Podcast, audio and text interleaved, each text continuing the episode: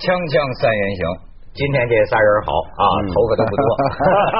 我老说我们这个凤凰卫视啊，不是我们这个锵锵三人行啊，是凤凰卫视的天上人间呢。有什么贵宾出什么台，一向公共性比较强。奥运来了，咱就是改奥运节目；世界杯来了，咱就改这个世界杯节目直播，对吧？夜总会也是这样。对啊，这个广东东莞夜总会现在已经是就应景世界杯了。很多看到世界杯的不同呃国家那个没错没错，我的理想就是天上人间。对对。那么今天来到 这里啊，我觉得我们闻到今天的节目又可以再叫做豪门盛宴了。嗯，因为央视来人了。现在最近中央来人了。最近这个电视人才市场比较活跃，我们著名的马斌老师，哎，也加入了我们疯狂卫视啊。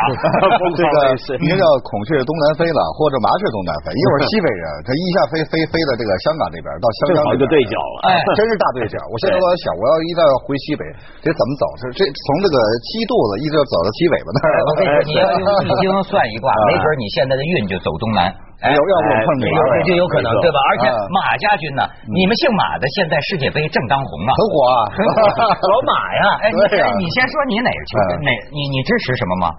我没什么支持，因为我不是球迷，你是伪球迷，我是非迷。你知道我，你知道为什么我不是球迷？因为小时候啊，学学生都爱踢足球啊。我们家是在那个中学校园里面，然后同学就说：“你既然你们家住这儿，那你就方便啊，你负责给大伙儿打水。”弄毛巾、洗脸，弄那个那个橘子水，搞半天干一个干后勤。然后呢，踢完球了，要合影，来来来，把衣服换上，然后都得照一张，到现在还有这照片。我从那个就自卑了，就不不再踢球了。我那个我们初中的时候也踢过一阵我跟你说，还就是当年最早中国人看到世界杯的时候闹的。我这样的都踢球，我踢球有特里的风格，跑动跑动疯狂啊，全场 基本上就见我在跑啊。但是我踢球，不是，我也有自卑感，就感你有特别。奔跑能力，你的意思是你的队友在场上踢，你绕这个球场四周这么跑是吧？我不敢碰球，我对球有恐惧感，因为啊啊，球有时候我不想碰它，它有时候到我脚下，嗯，哎呀，我们班你该怎么办？万众瞩目是吧？一片臭骂呀，就是因为知道我是个臭篓子嘛，传的传的，你所以我怕球，不好。所以我印象当中，我有次就世界停止的那感觉。是因为好不容易就同学在发个角球，你知道吧？我在这这手球门框往上掏掏，然后球过来，我准备头顶，梆一下子，你知道吗？瞬间我就觉得世界已经停止了。你晕了，撞了球门杆子上了。后来是在学校医务室，从那以后再不上球场就怕出过工伤的啊。这个，所以咱们现在只能意淫场外的。我就看见老马，哎，文道，我就看了这几场球下来，我有一个伪球迷的一个问题啊，我就想啊，就说。这个足球啊，人是一样的人，规则差也差不多，球是一样的球。你看啊，在这个，你比如在艺术史上讲啊，不一定是进化论。嗯，我们知道，你像原来故宫举办过一个什么呃画展呢，我跟几个画家去看，你就看呐，晋唐宋元明清，嗯，他们说呀，就是说是什么呢？黄鼠狼下耗子，一窝不如一窝。嗯，就是说你艺术有的时候是走下坡路的，你比如书法越来越差，对吧？对。但是我就觉得足球，我昨天就看。你比如今天的这个足球队，要是比起马拉多纳那个时候踢球鼎盛状态，那要要是他们都年轻，如果这么对，这个足球水平是在发展还是怎么样？你说，就假如关公战秦琼会怎么样？对，没错，差不多这个概念。我想从艺术的角度来看啊，现在足球也许就过了黄金时代，因为现代足球史上面一般我们说二十世纪六十年代到八十年代是个黄金二三十年，那时候出过什么人呢？出过有贝利在，嗯。德国贝肯鲍尔在，嗯，克鲁伊夫在，后来巴西的季科在，马拉多纳也出来了，嗯，那是足球史的黄金年代。可是问题是，你如果说真的要拿出来到现在来打，那很 难讲，打那很难讲，为什么呢？嗯，我们现在也许不会再有那个黄金年代那么集中的天才球员，那种天才的闪光的刹那。但是现代球队，我觉得会赢那个年代的球队，为什么呢？第一，现代球员的体能基础好，比那时候好多了。因为现在体能训练强调的比以前重多了，所以比如说现在球员像你刚才那种疯跑的人啊，跑的人就已经比以前快，都全一般风一般的男子啊，窦家军。然后呢，第二呢，就现在的战术，比以前严密多。你要知道这个战术啊，就像围棋嘛，嗯，你你觉得以前的一个围棋的一个国手跟现在的围棋国手拼上，谁会赢呢？对呀，一样的围棋。所以你说这点就是，我就因为原来我小时候练过武术，嗯。就是经中国传统武术的这个民间师傅经常说我自己很牛很牛很牛，在在曾经比如在民国当年的时候就出过很多大师，嗯。那么后来我找现代研究现代武术的，因为这个技术它是要发展的，比如现在有很多现代技技术、现代搏击术，它的体能训呃训练，包括很多它它这个现受现代理论的影响，它这个技战术水平、理念的这种在不断的推进先进，所以让现在如果真有一位选手和过去的大师打，那肯定大师是不吃亏。您。的意思是关公要出来，照样给李小龙打趴下？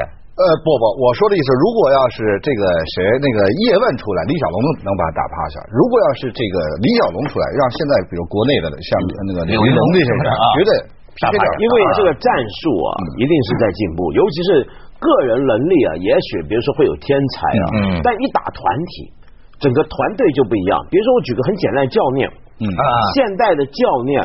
比如说他的这个影响越来越大，他能够组织这个战法。我我我我们这届世界杯有个现成的例子，嗯你就看到古代的战术对上现代战术是什么结果？就是葡萄牙朝鲜那场。葡萄牙朝鲜。朝鲜打的那场那个阵势，是个上世纪六十年代左右的阵势。啊他拿来打一个现代那不就是义和团对八国联军吗？对，就是就是说 这个呃大刀长矛对洋枪洋炮了。没错所以你这一说，我还真想起来，这次啊，这个教练呢，绝对是一看点。好家伙，哎，我先给你看看你们本家，你们本家，你们本家在干什么？都姓马了哎，对对对，哎，咱们咱们导演给给给给看看。你瞧，他想老顽童了说什么？我跟你说啊，这个更多的教练的这个神采，哎，咱们给大家出个 MV。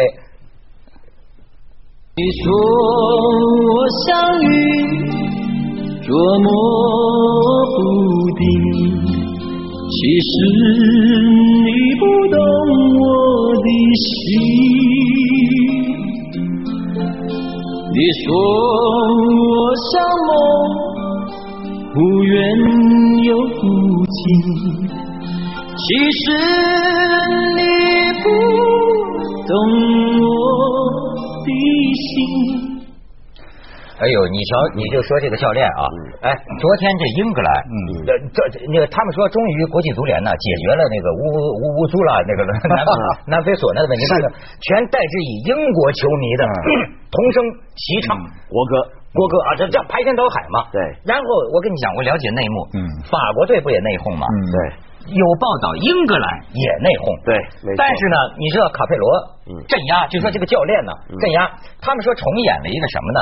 就是说在零六零七赛季的时候，在皇马，他在皇马教，呃，这个这个贝克汉姆小贝给卡佩罗犯自扭，嗯。卡佩罗高压之下 啊，这个叛将啊嗯，最后反而为这个教练赢得荣誉。嗯对。他说这一次是谁重演呢？特里。对，说你看，我跟你说特里这数字啊，昨天那个。昨天特里的数据极其惊人。哎，你这在行知道特里什么人吗？嗯。特里是有名的朋友妻，不客气的。对 当然这也是新人新风，而且他是队友妻不客气啊。没错没错没错。当年著名的哲学家萨特，我发现他也是什么朋友，包括他自个儿的学生的女人嗯同事都不客气。当然他的学生也跟他不客气，是不是？咱就说这特里啊，嗯身为中后卫，跑了近九千米，四次禁区解围，四次阻截快攻，二十二次预判拦截，九次头球争顶，全部成功。嗯但是就这特里在赛前闹了一啤酒门事件，对先跟卡佩罗说，哎。教练开个例吧，让我们每人来杯啤酒，好喝啤酒。原来这事儿不止于啤酒，嗯。喝完啤酒之后就开始说你的战术有问题，嗯。你应该让他不是跟他讲，他是跟队友讲，跟队友讲，然后再公开跟媒体说教练。喝大了是吗？嗯。对。不是借着点酒劲儿来，然后不喝酒不敢说。你这卡佩罗跟多梅内克，嗯。跟多梅内库就不一样了。嗯。卡佩罗说。我的大门向任何人敞开，但是跟我说话之前，你先要懂得尊重。嗯。愣给人家压下去了。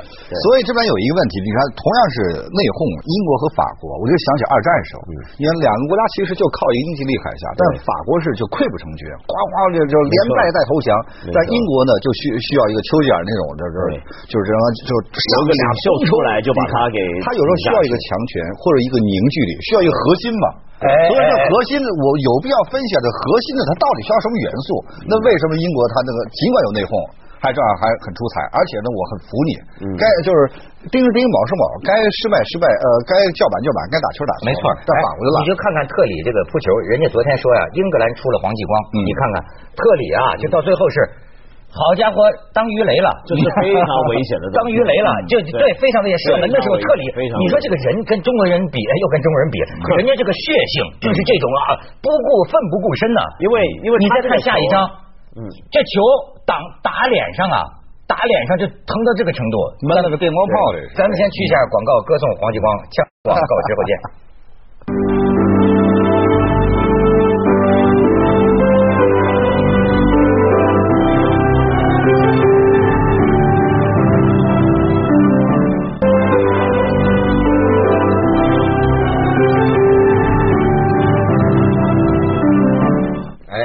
实我觉得这回英国跟美国内跟这个法国内讧结局这么不一样。虽然英格兰我觉得昨天打的其实也不叫十分好，但是过得去，就有点自己的风格出来。对对对对打出点劲头可是我觉得呢，这个教练第一不一样，嗯多梅内克是从来都是内裤，嗯他这个卡佩罗呢。他过去是带领过球队的，他的这个俱乐部啊，得过两次欧洲冠军的。嗯就他这个网击啊，而且他出里面的刚硬刚强啊。嗯所以他能够，你想想看，昨天我看到一场很有趣的地方，就最后英格兰。呃，赢了一比零之后，最后两三分钟啊，就在这个脚边浪费时间。嗯以前英格兰很少这样踢的。啊，对，在脚旗那儿。对，没错。那嗯这个呢，反而是谁呢？是卡佩罗最爱自己的球队这么干。嗯他到哪一个球队，他的球队都会干这种事。为什么呢？他就赢一球就够够，我不要给你机会，我把球耍在自己脚下，就就那么拼命耍。见过鸡贼他是这样很鸡贼的。他嗯看来他这个教练，嗯他还有一方面就是保护自己运动员。对后面还有别别搞那么多了别搞得太厉害所以。一个教练呢，现在看来真是真是太太重要了。嗯是所以我就感觉到啊，中国足球也有救了，有救啊，还是在你们本家这儿。你知道吗？咱还得靠外国教练。哎，最近李承鹏嗯写了一篇文章嗯，我发现挺逗的。他愣能这个搜罗证据，嗯发现了一个颠扑不破的规律。哦，就是说，中国队啊很有威力。嗯中国队要学谁，嗯谁就完蛋。说当年中国说中国队说学英国，英国足球低迷不起。后来说改了学荷兰，荷兰也一下跌入深渊。到后来又学谁，谁都不行。最后他得出来的结论是，踢不过你们，还学习不死你们。说不说了吧？说这个呃，法国队说我觉得冷，我要回去；西班牙说我也冷，我要回；英格兰说那等等我；然后意大利说等两天我也回去。中国队说你看。我早就知道了，所以我就根本不去。而且所以这个教练很有意思，而且我就为为为为为什么说引到你们本家这儿来了呢？你知道啊？中国队靠姓马的，嗯。救了长跑嘛，现在能救足球。最近有一个新闻，传奇的当年的世界足球先生嗯。马特乌斯，嗯。啊。马特乌斯这次是作为阿联酋电视台的评论员嗯。来的南非。嗯，但来南非之后他的行为很奇怪，老找中国记者聊天，对。嗯话里话外透露出意淫的意思，就是说又意淫哈。中国队要让我当主帅，四年之后我让你们上世界杯。马特乌斯是老马家的人，是不是这个老我怕老马家丢人了。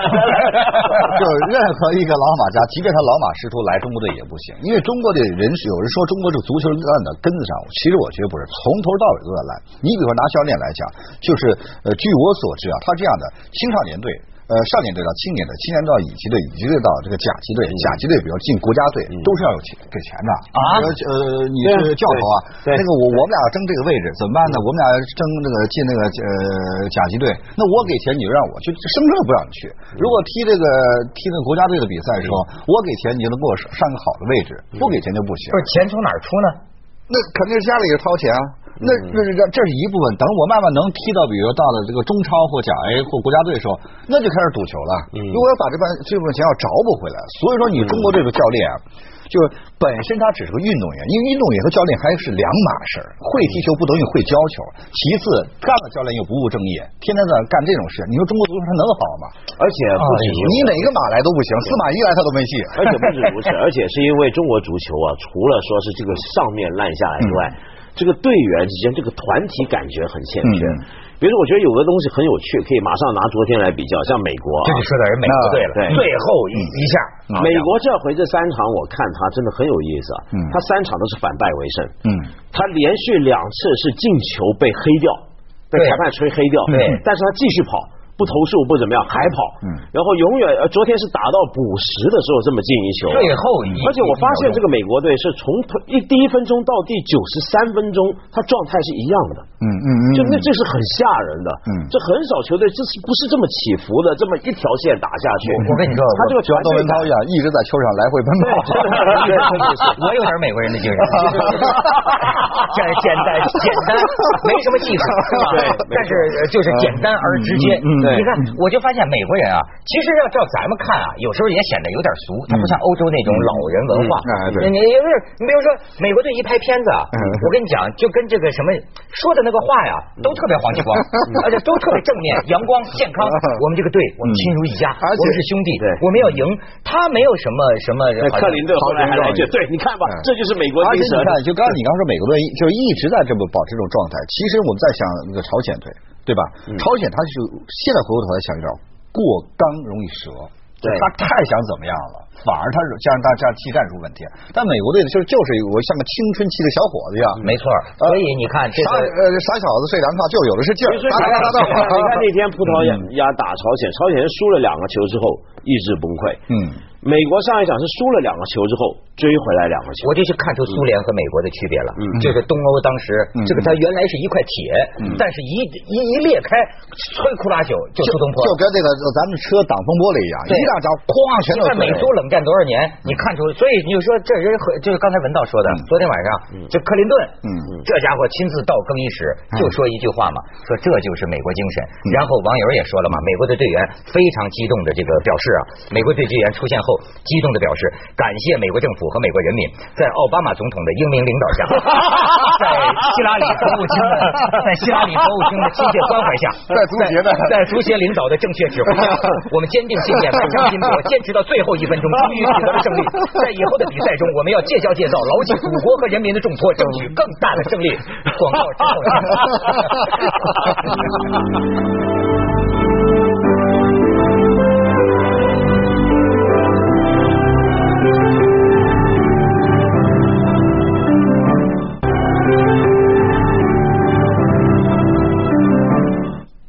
咱们也看点风景啊！你看他这个伪伪伪伪球迷，我一场球赛都没看完。我不是球迷，你是伪球迷，我也是。他是非球迷，你是伪球迷。我是阳痿球迷。来，我们来看看，呃，这个这个有一些球场上的风采。你看这次刚才说贝克汉姆来了，贝克汉姆在场外寂寞呀，说你看看我这纹身，看我这纹身，然后你再看下边，这是。这个图片的说明是斯洛文尼亚女球迷高兴的太早了，但是我改成斯洛文尼亚男女球迷高兴，说不清是男的女的啊。你看，这是英国球迷，昨天。这才说不清是男的女的。哎呦，我跟你说啊，这这个人的这个足球场上，这个人的这个命运呢，几家欢乐几家愁。我昨天昨天讲了，这看啊，两个时空，两个时空，而且几乎同时啊，英格兰进了这个一比零，嗯对。斯洛文尼亚当时还不着急，还觉得结束还想庆祝呢，啊，还想庆祝，因为他觉得他出现了。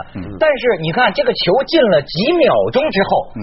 美国那边邦基怼进一个，一下子变，美国队一直以为完蛋了嘛，对。就拼死一战了。对。但是一下美国队出现了斯洛文尼亚，而且还是首名出现，现在莫名其妙变成。突然变数，我就退回来说，我觉得就是你可以想说，中国的观众啊，事不关己高高挂起，就是世界杯那么热闹，然后中国观众就仿佛当年就坐在罗马斗兽场上面一样，看下面斗啊斗啊斗啊，咱们咱咱还在这臭贫看客啊，就在那看着玩，好玩好玩好玩。你这是真的是非球迷的讲法，真球迷不是这样，为什么？因为你一定会投入情感。嗯嗯就球迷看球啊，多半都会投入情感，比如说支持某一队或者怎么样，你一投入情感，你就会紧张。像昨天那场。这么戏剧化的一个逆转呢、我想很多球迷这个心情都会，虽然你就算四队啊，就算四队我都不是我最喜欢的球队，但是你仍然会感觉到好像跟他们一起呼吸、一起哭。但是说屁股决定脑袋，屁股决定嘴巴，就是你作为中国球迷，你看着这个再怎么火热，再怎么说几经风雨的时候，你怎么要想了要联想到自己？你比如回到刚刚你说一个美国精神，美国看似好像没什么美国精神，他他他的确是他的集体主义，他就是能做的。但是我跟你提中国看似好像说老讲集体主义，但是上去以后你发现没，各怀鬼胎，一我跟你人一个样。我跟你讲啊，这个这个还真是我可以跟你探讨这个问题啊说美国也集体，中国也集体，但是我发现有一件事儿，我老说这件事儿，嗯你不要忘了，美国的这个集体啊，是在个人主义基础之上的。当年五月花号的人，一帮人里边什么都有，甚至小偷盗贼。哎，咱们大家伙儿签个合约，嗯咱到了新大陆，咱怎么办？嗯签个合约，咱们共同遵守。这是在啊，让每个人保护每个人自由的前提下。你比如美国兵，我就发现他们说，不要说美军怕死，美军也不怕死，美军不怕死的，就是说美军是什么？人家也是啊，就是为了国家可以献身，但是是因为这个国家保障了。他的自由，人家就说了，说说像过去，你比如像像朝鲜或者像某些个集权时，他的那种集体啊，铁板一块啊，在缺乏个人主义前提的情况下，你这个集体是奴才。我觉得不用讲战争啊，就从一个很基础的一个简单的人际合作的角度来讲，比如说我们呢会在国庆搞大会操，平常早上学校起来念团体操，嗯那为什么这样的国家出来一个足球队会各自为战呢？球员们，而美国那么一个讲究个人表现竞争的国家出的球队，往往比较有一个团体感呢？原因在哪？就是人跟人之间要能够合作，要互动，形成一个团体，要有基础。这个基础是什么？比如说平常。我要过马路的时候，你车看到我过马路，你会自动停下来，你不需要一个交通警察指挥你，你才停下来。嗯在这样的基础上，我们这个城市的交通运转就很顺畅。嗯那中国呢，是需永远需要非常多的交通警察出来指挥大家。那由于大家被交通警察指挥惯了。所以一旦没有交通警察的情况下，我们其实是没有互动合作的。所以其实你说的基础说，是大家这种契约的感觉是要慢慢的形成一种一种机制性的东西，大家都要遵守，就是相当于说咱们写字白纸黑字，你该怎么办，我该怎么办，咱们好歹大乱混，对吧？嗯但是又回过来，你说中国的历史上，就是皇帝蚩尤，各个部落之间，非要我把你灭了不行，天无二日。这个国无二主，一山无容得二虎，包括战国七雄、春春秋宝，你就可以想中国的历史了。如果那时候大伙说咱们上来拿张纸，你该怎么办？你该怎么办？那中国估计到现在有所以啊邦联制、联邦制了。这个内讧是法国队的变态，是咱们中国的常态。咱咱什么时候正常过？人际关系都是窝里斗嘛，都是窝里斗。所以我们一定要有个老大哥。